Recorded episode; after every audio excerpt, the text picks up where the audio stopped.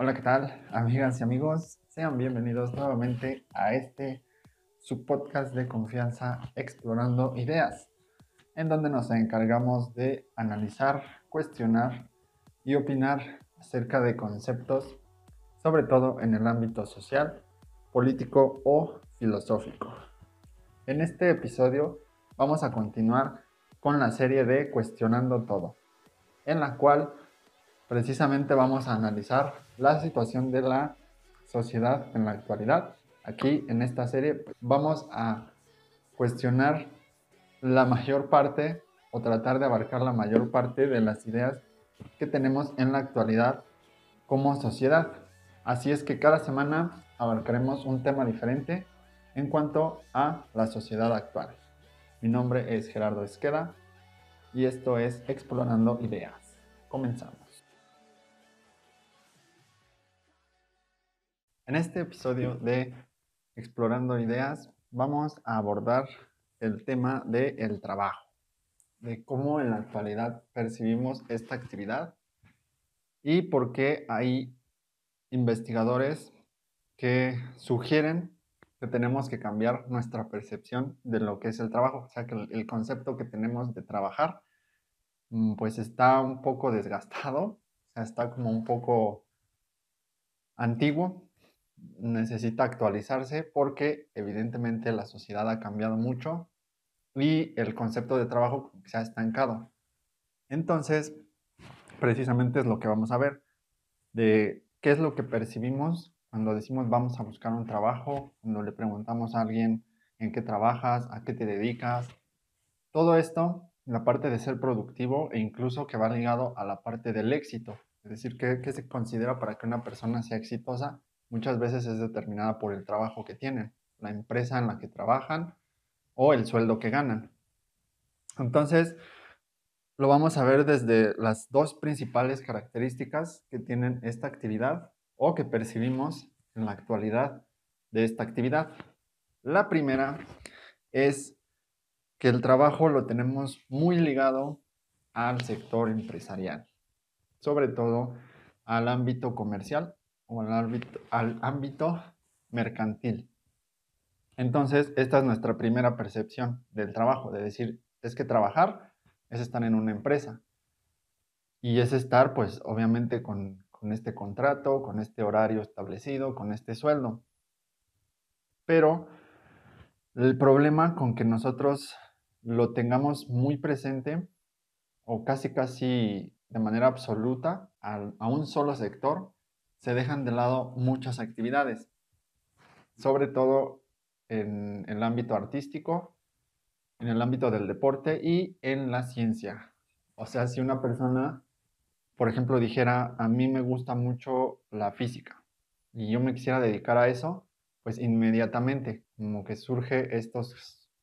pues obstáculos de que las personas van a decir, no, pues es que eso no tiene,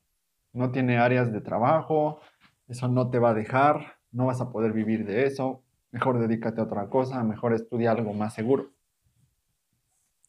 Y así también, por ejemplo, con el ámbito artístico o con el deporte. si a una persona le gusta bailar y se quiere dedicar a eso, pues también pasa lo mismo. O sea, no se ve como un trabajo, no se ve como una actividad a la cual te puedas dedicar, sino que se empieza a ver nada más como un pasatiempo. Entonces se ve así como algo extra, como que no, no, no eres productivo. O sea, se tiene esta percepción de que, pues, para que seas productivo tienes que estar en una empresa. Si no, es un pasatiempo, nada más. Y ahí es a donde surgen, este de, pues, primero consíguete un trabajo y ya después, en tus tiempos libres, practicas ese pasatiempo. Esto se da sobre todo por el sistema económico en el que nos encontramos. Nosotros en la mayoría de los países se toma el sistema capitalista o el sistema neoliberal. Este tipo de sistema está más enfocado en precisamente la creación de capital o la creación de riqueza. Está diseñado para eso. Entonces, por eso el, el, ámbito empresarial se vuelve el más importante, porque de todos los ámbitos del arte, el deporte, la ciencia, pues las empresas son lo que más generan riqueza. Por obvias razones, porque las empresas para eso están creadas, para eso se crean, para generar riqueza, o sea, tienen ese objetivo. Entonces, por obvias razones, es el ámbito que más riqueza genera y es el ámbito al que más importancia se le da. O sea, como los gobiernos y la sociedad misma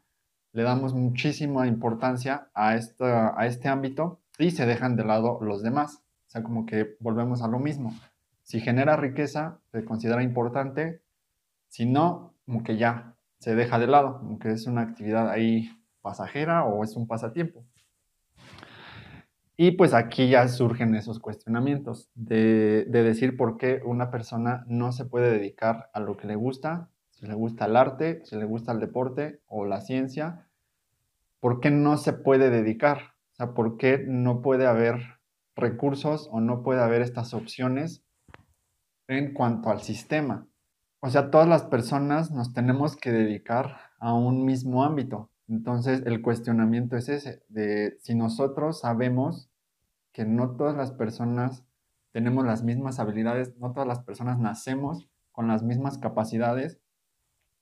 porque todas tenemos que hacer las mismas actividades en este sentido. Y por eso también mucho se, se juzga o se pega mucho, se le critica mucho a este sistema por eso, porque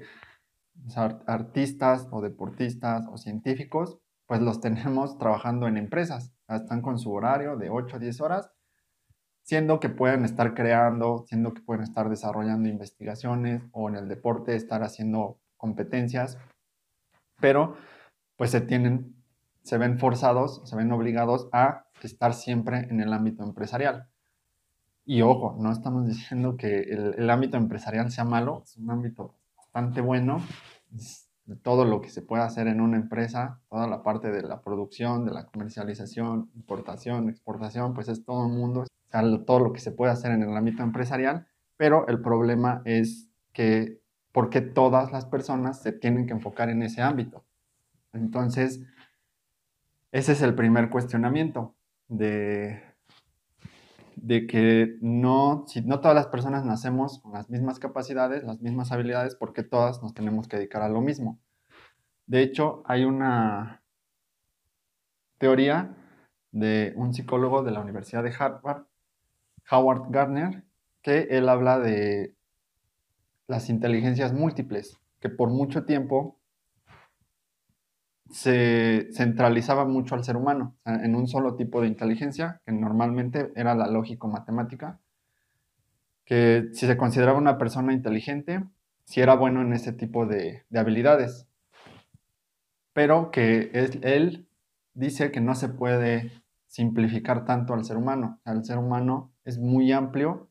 y las habilidades que puede desarrollar son muchísimas. Entonces, él dice que hay ocho tipos de inteligencia podemos encontrar, por ejemplo, la inteligencia lingüística, que es la capacidad que tenemos para manejar el lenguaje, puede ser escritores o conferencistas, la capacidad de pues, expresarnos a través del lenguaje, la inteligencia musical, la capacidad de interpretar piezas musicales, de crear música, de tocar instrumentos, la inteligencia visual espacial, que es la capacidad que tenemos sobre todo para manejar el entorno en cuanto a espacio, sobre todo empleada por fotógrafos o arquitectos. La inteligencia lógico-matemática, que es la más usual o la más empleada, normalmente aplicada en ciencias exactas, en las ingenierías, en la física. La inteligencia naturalista, que es la capacidad que tenemos para relacionarnos con nuestro entorno, pero en un sentido más de la naturaleza, sobre todo con los animales, las personas que se dedican a crianza de animales, a la interacción, los que se dedican a educar, por ejemplo, educar a los perros. Eh, todas estas actividades pues van, van en ese sentido. La inteligencia corporal o sinestésica, que es la capacidad que tenemos para manejar nuestro cuerpo, normalmente empleada en bailarines, y en personas que practican el deporte. La inteligencia intrapersonal, que es la capacidad que tenemos para relacionarnos con otras personas, de comunicarnos efectivamente, la empatía, de relacionarnos correctamente con otras personas, sobre todo empleada en profesores, en terapeutas, en en el ámbito de la pedagogía. Y por último, la inteligencia interpersonal, que es la capacidad que tenemos para conocernos a nosotros mismos,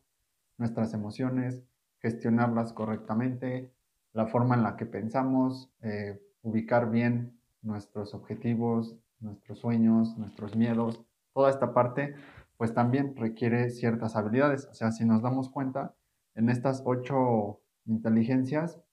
Howard Gardner hace esta referencia de que para cada una pues se requieren habilidades y cada persona puede nacer con estas habilidades. Hay personas que nacen con habilidades para tocar instrumentos, para expresarse, para manejar el lenguaje o para utilizarlo en el deporte o en el baile. Y por eso no se, no se debería subestimar ninguna de las habilidades, porque pues requieren ese, como ese trabajo, porque también es algo que menciona Howard Gardner, que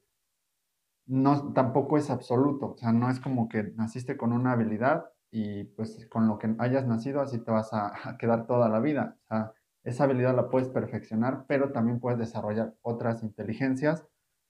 Entonces es algo muy variable. Tan solo en el deporte, pues podemos enlistar cualquier deporte requiere ciertas habilidades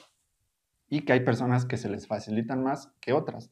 Lo mismo en el arte. Una persona puede tener más capacidad para crear música, para pintar, para escribir. Es algo que, requiere trabajo, requiere esfuerzo y que no todas las personas se pueden dedicar a eso o no todas las personas lo pueden practicar a un mismo nivel. Por eso las personas no podemos generalizarnos de decir, pues es que todos tenemos que hacer las mismas actividades, porque si nos damos cuenta, pues es muchísima el, rango a lo que cada ser humano puede aspirar en cuanto a habilidades para desarrollar, ya sea por genética o por el ambiente en el contexto en el que está, pues puede desarrollar diferentes habilidades. Bueno, esta parte de las habilidades, con la llegada del Internet, digamos que se, se ha podido de alguna forma solventar un poco, porque sabemos que en Internet las personas pueden subir contenido y pueden generar ingresos a través de algo que les gusta. Ya podemos encontrar personas que a lo mejor se dediquen al arte a través de subir su contenido a Internet y pues hacer, digamos, distribuir a través de Internet su contenido o las piezas que hacen o las, las actividades que se dedican a realizar y de alguna forma se pueden dedicar, o sea, como que hay más oportunidad en ese sentido, pero pues es por cuestión del Internet, o sea, no es por cuestión del sistema económico sino que con la herramienta del Internet ha, abierto esta, esta posibilidad. Nosotros hemos visto que en YouTube o en redes sociales hay personas que explican de filosofía, de historia, de diferentes ámbitos. Por decir un ejemplo, lo encontramos en el ajedrez. El ajedrez, que es una actividad que normalmente no se le da mucha atención, que les digo, ni siquiera se considera algo a lo que una persona se pueda dedicar, pero que en los últimos años, gracias al Internet, se ha vuelto una actividad pues realmente importante. O sea, las personas que juegan ajedrez ya son reconocidas, ya tienen sus millones de seguidores, ya juegan torneos donde se juegan miles de dólares. Entonces las organizaciones o empresas pues poco a poco van dando ciertos recursos a esta actividad y pues las personas ya se pueden, ya lo pueden ver como una opción de dedicarse a esta actividad. No, o sea, no nada más es la parte de que una persona pues se pueda dedicar a lo que le guste, sino que también se ve repercutido en la cuestión de la cultura de una sociedad, que pues incluye diferentes aspectos, aparte del, del arte, de la ciencia, del deporte pero que pues en el sistema actual todo eso se descuida y que por eso esta situación de que solamente se considere trabajar o solamente se le considere productivo a lo que más genere riqueza. Entonces, a lo mejor en estas actividades no generan tanto riqueza en cuestión económica, pero sí riqueza en cuestión cultural, porque va a ser el arte que van a dejar como sociedad o en el deporte o en la ciencia, que de hecho pues lo podemos ver como ejemplo lo que pasó de la pandemia, de que en cuanto surgió la pandemia, en cuanto surgió la emergencia, pues inmediatamente ya se recorría a la ciencia. Y ahí es a donde empezaron a surgir todos estos, de notar cómo estaba descuidado el sector, de que no había apoyos, de que los científicos, de que los enfermeros, que los doctores, pues no, no tenían estos apoyos, de que nada más ya hasta que se les necesitó, pues ya, como que de repente ya querían hacer toda la inversión que no se hizo en un tiempo anterior. Entonces, como que esta cuestión de que esté muy centralizada la actividad del trabajo, de que pues, solamente es en una, en una empresa, es como parte del sistema, o sea, es todo el sistema de las, del gobierno y de la sociedad también, porque también como sociedad participamos. Y pues esto, o sea, de que como sociedad no apoyamos, no, no apoyamos esta parte, o sea, una cosa es que el gobierno no de apoyos, una cosa es que no haya mucho, mucho apoyo en otros sectores como las empresas o el gobierno, pero también como sociedad tenemos esta participación de que vemos a una persona que se está dedicando a otra cosa y no lo apoyamos, incluso hasta lo criticamos de decir, pues es que no, no está siendo productivo, ya búscate un trabajo, es que no haces nada, es que dedícate, busca un trabajo de verdad. Incluso hasta por eso surgen este tipo de conceptos de los ninis, ni trabaja ni estudia. O sea, una persona que se dedique a la música es considerado nini, porque como no está en una empresa, como no cumple con este contrato laboral, ya es considerado casi casi un, como una carga, porque no estás haciendo nada, no aportas nada a la sociedad. Entonces, todas estas actividades se van rezagando. Hay personas que menos se meten al arte, menos se meten al deporte, porque no hay, primera, apoyo económico por parte del sistema y en segunda, pues no hay apoyo por parte de la sociedad. O la misma sociedad ya rechaza a las personas que son artistas, a las personas que son deportistas. Y es un problema que, que pues sí, sí tiene repercusión porque volvemos a lo mismo, es la cultura que vamos generando como sociedad y ya ni se diga en el ámbito de la ciencia, o sea, los, avances científicos que precisamente nos van a ir ayudando, nos van a ayudar a crecer como sociedad, también se desprecian mucho y son actividades que ya casi no se consideran. O sea, hay muchos economistas y muchos empresarios que literal dicen eso, que la literatura, la filosofía, la poesía, la música casi casi hay que eliminarlos, porque como no generan buena rentabilidad, no son necesarios en sociedad, entonces no los necesitamos, tenemos que enfocarnos siempre a generar riqueza. Pero pues también la, la, riqueza que generan es una riqueza cultural, no una riqueza económica. Entonces, este es la, uno de los cuestionamientos fuertes que se le hace al concepto que tenemos de trabajo de que está muy enfocado al ámbito empresarial y otras actividades se dejan de lado, no se les da la importancia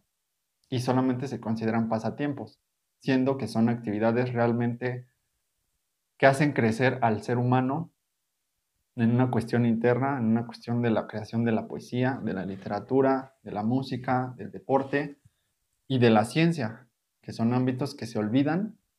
pero que sí son realmente importantes para la construcción de lo que somos como sociedad y crecimiento del ser humano como ser íntegro y no nada más como un ser que genera riqueza. Y la segunda característica que tenemos también muy arraigada al concepto de trabajo es el trabajo duro. Esta parte de decir que entre más trabajes es mejor o te consideran más productivo también es una de las cuestiones que se ponen en consideración porque mm, normalmente en teoría funciona, es decir, si yo voy a trabajar, por ejemplo, en una tesis o en una investigación, es decir, pues si yo trabajo ocho horas en esta tesis y otra persona trabaja solamente dos horas en su tesis, mi tesis debería estar mejor. Pero aquí lo que entra en cuestionamiento es la calidad, porque así como yo puedo trabajar ocho horas en una tesis, una persona que trabaje dos horas puede entregar resultados mejores o puede ser de mejor calidad a lo que yo entregue. Entonces el cuestionamiento es ese, si el tiempo que se invierte es algo, es un factor determinante. entre más trabajes va a ser mejor. En muchas actividades en la práctica funciona, pero hasta cierto punto. Es decir, sabemos estos dichos de pues, la práctica hacia el maestro, o sea, entre más practiques una actividad o una tarea, pues más lo vas a perfeccionar, más vas a saber acerca de la actividad, entonces evidentemente te vas a hacer mejor. Pero también hay ciertos límites, o sea, hasta qué punto eso es real o hasta qué punto es funcional. Es que los avances, sobre todo en la psicología, en la forma en la que entendemos cómo funciona el cerebro, pues que también llega a un límite de, de cansancio o de estrés, entonces ya no trabaja igual. Y aquí es a donde empiezan a surgir este tipo de, de ejemplos, de decir,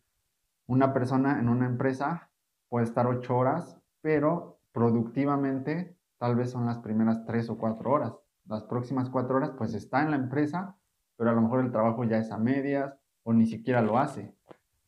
Entonces ahí es a donde empieza estos análisis y decir, pues si de verdad quieres que la persona solamente esté por estar, o sea, solamente esté en la empresa y los trabajos ya no los esté haciendo bien, o sea, que te entregue el trabajo pero esté mal, o, lo, o esté a medias, o si realmente reducir el horario para que las cuatro o cinco horas que realmente estén en la empresa pues sean productivas. Y esta idea también nosotros la, la tenemos muy arraigada, que incluso en el sistema educativo la vemos, de, de, que decir,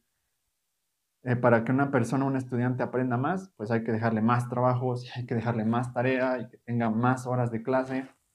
Pero pasa lo mismo, o sea, si a un estudiante en una semana se le dejan 12 tareas, también va a llegar un punto en el que el cerebro se canse, el, el, la persona ya no tenga esa, esa capacidad o esa disponibilidad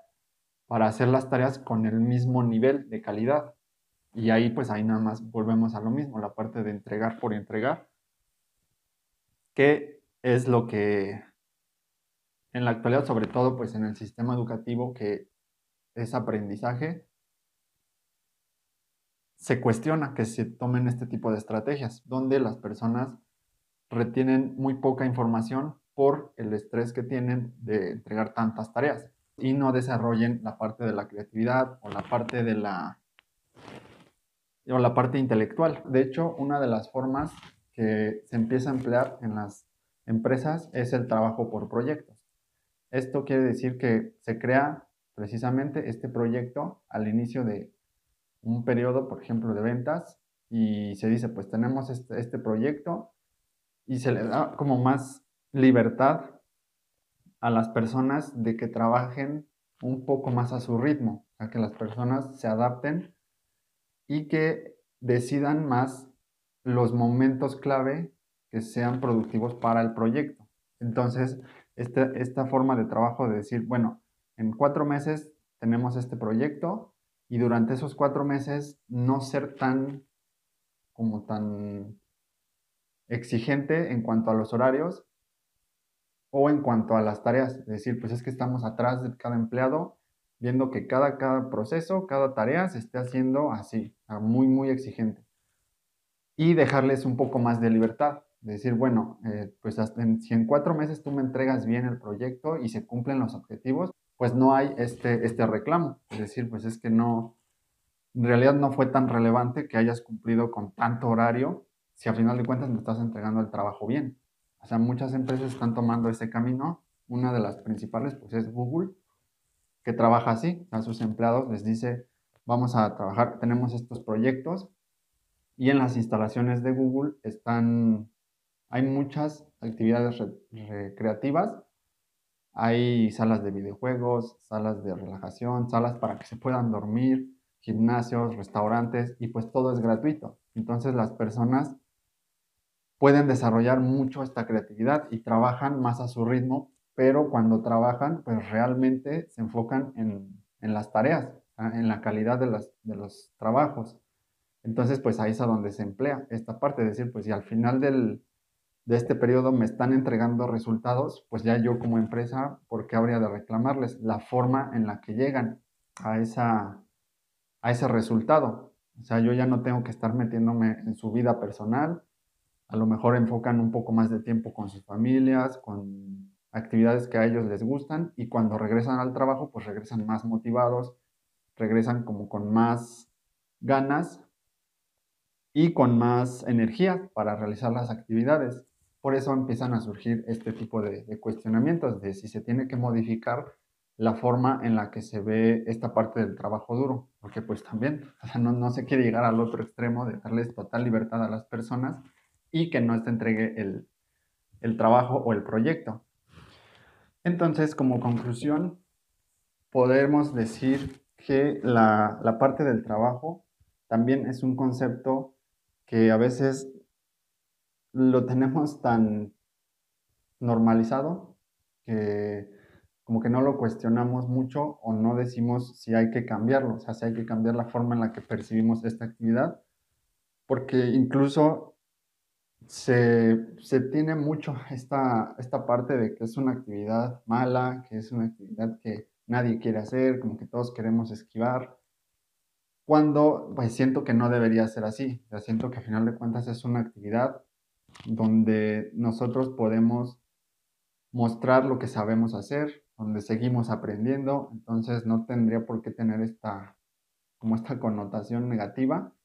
pero que con esta parte de las empresas, de que eh, los empresarios se enfocan casi casi en esclavizar a, las, a los trabajadores y los trabajadores pues hacen todo lo posible para no trabajar. Entonces se vuelve casi una batalla ahí de, de a ver quién gana. Es decir, pues si me pones más horario, pues menos trabajo. Entonces, siento que también es algo que deberíamos considerar en este sentido de, pues que no tendría por qué ser una actividad que rechacemos en su totalidad. O sea, les, les digo, al final es algo en lo que nosotros podemos desarrollarnos, en lo cual nosotros podemos pues seguir aprendiendo y también pues la parte de las, las actividades que se pueden considerar como trabajo que también yo sí considero que podríamos ampliar ese, ese catálogo de lo que las personas se pueden dedicar y como sociedad pues sí aportar esto, porque también sabemos que a lo mejor el gobierno, las empresas no hay tanto apoyo en otras actividades, pero que como sociedad pues sí podemos apoyar a nuestros familiares, a nuestras amistades, de pues si se quieren dedicar o si quieren intentar dedicarse a otra cosa, algo que les gusta, pues ¿por qué no apoyarlos?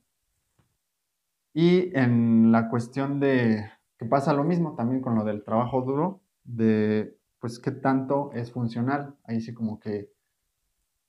es un, un tema debatible porque tenemos que encontrar ese punto exacto donde decir qué tanto se le puede dar descanso a una persona para que se vuelva más productiva sin que roce esta, estos límites, de decir, pues es que le dimos tanto descanso que ya no le interesó y pues se vuelve ahí pues complicado. ese es como el chiste de, de las, las, empresas o de las actividades donde se logre este punto medio. Entonces se vuelve algo complicado, pero siento que también es algo interesante que las empresas deberían explorar. Yo quisiera que ustedes me comentaran aquí en las plataformas donde subiremos el contenido, qué opinan acerca de este tema si ustedes creen que, por ejemplo, en el trabajo deberíamos considerar otras actividades como trabajo, o sea, actividades en las que las personas se puedan dedicar, o si deberíamos de plano eliminarlas y solamente ubicarnos en la parte de la generación de riqueza con las empresas, y también qué opinan acerca del trabajo duro, si es una buena opción, si deberíamos también cambiar la percepción, ustedes qué opinan déjenmelo saber en los comentarios. Y pues esto es todo por el capítulo de hoy. Espero que les haya gustado. Nos vemos la siguiente semana en este su podcast de confianza, Explorando Ideas. Recuerden seguirme en mis redes sociales. Me encuentran como Gerardo Esqueda. Nos vemos la siguiente semana.